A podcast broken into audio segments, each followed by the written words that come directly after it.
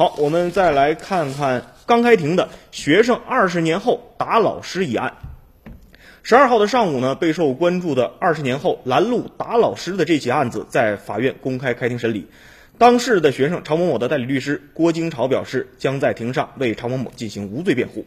庭审中呢，被告人常某某穿着这个 T 恤衫、黑色裤子出现在了法庭上。他在法庭上讲述啊，是自己曾经被这个老师张某林殴打的经历时，是数度流泪。对公诉机关指控自己犯这个寻衅滋事罪呢，常某某当庭表示，他向张某林和他的家人道歉，也委托家人希望能对张某林做些经济补偿。不管怎样，打人是不对的。对于自己犯的错，如果法律判定自己有罪，他也接受；如果法律判他无罪，他也愿意承担相应的责任。此前报道呢，二零一八年的十二月，一条学生拦路打老师的视频在网上热传。十二月二十号，警方将犯罪嫌疑人常某某抓获。日前呢，常某某的妻子在网上发帖，就丈夫打老师一事进行了道歉。道歉信上说呢，打老师不是早有预谋或者是存心报复，而是时隔二十年偶然遇见了张老师，冲动之下才动了手。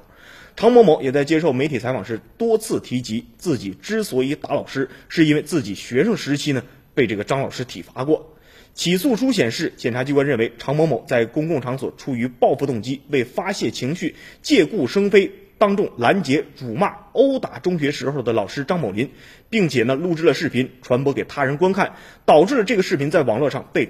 广泛的传播报道，严重影响了张某林的工作生活和家庭的安宁，并引发了全社会对尊师重道传统美德的非议，影响恶劣，严重破坏了社会秩序，应当以寻衅滋事罪追究其刑事责任。